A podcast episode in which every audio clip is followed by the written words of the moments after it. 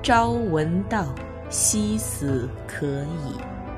您现在收听到的是三岛由纪夫超长篇小说《丰饶之海之小四》，由文道书社出品，冰凌演播，第十四集。于是，本多暂时将目光转移，埋头研究起复活于十八世纪的意大利的轮回转世学说。生活在十六、十七世纪的修道士唐马佐·康帕内拉信奉转世学说。这位异端与叛逆的哲学家，在二十九年的监狱生活之后，被接到法国，度过了幸福而荣耀的晚年。当路易十四诞生之际，他献上了作为自己的轮回学说的实证的赞歌。康帕内拉从鲍提罗那里学习婆罗门教徒的轮回转世论，知道了死者的灵魂甚至会投生为猴、象、牛等，而且加托毕达哥拉斯教团是信奉灵魂不灭和转世的。将其代表作《太阳之城》的居民定为来自印度，是躲避莫卧尔人的篡夺和暴虐的闲人们，称他们为毕达哥拉斯式的婆罗门教徒。但关于其轮回的信仰却含糊其辞。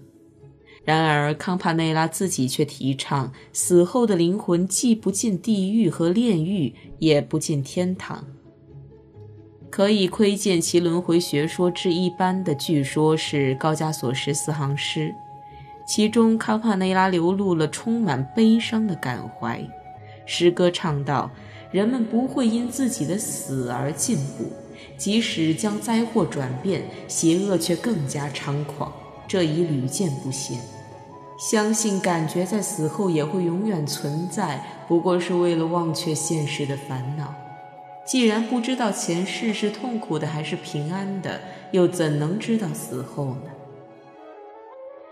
与贝纳勒斯的星球相比，提倡轮回学说的西欧人全被今世的不如意和悲愁压得一筹莫展。他们不希求来世的欢乐，只求忘却。您现在收听到的是《丰饶之海》之。小四，由文道书社出品，冰凌演播。说到这里，十八世纪的哲学家笛卡尔的激烈反对者维科，虽然同样倡导轮回学说，但其才气和斗志处在尼采的永劫回归论的先驱者的位置。维科根据他那一知半解的知识。称赞日本民族是尚武的民族。本多愉快地读到他写的一段话：日本人犹如迦太基战役时的罗马人，礼赞英雄的人性，武勇善战，语言颇似拉丁语。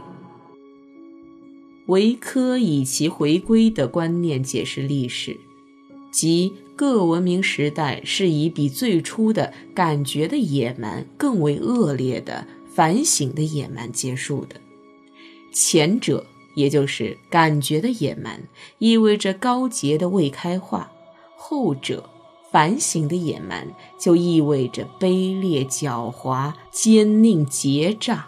这有毒的反省的野蛮，文明的野蛮，经历的几个世纪中，不能不遭受新的感觉的野蛮的侵袭而灭亡。在不长的日本近代史上，本多仿佛也看到了这种情景。维科信奉天主教式的神意，同时也发表不可知论者的言论。这些言论与业感缘起论是十分接近的。比如，神与被造物是不同的实体，存在理由与本质乃实体所固有。所以，被创造的实体，只要是有关本质的，便是与神的实体不同的另一种东西。如果认为这看似实体的被造物是法和我，认为存在的理由是业的话，那么到达另一个世界的神的实体就是解脱。维克在他的神学理论中提倡，神的创造内在的转化为被创造物，外在的转化为事实，因此世界是在时间中创造出来的。他主张人的精神所思念的无限和永远是神的反应，它不受肉体的限制，也不受时间的限制，所以是不死的。但是，关于无限者是怎样降落到有限的事物里的，他却诉诸于不可知论，避开不谈。不过，轮回转世学说的睿智正是从这里发端的。印度哲学不惜借助幻想和梦，一味仰赖于坚韧的认识力，始终与不可知论无缘，这是令人惊叹的。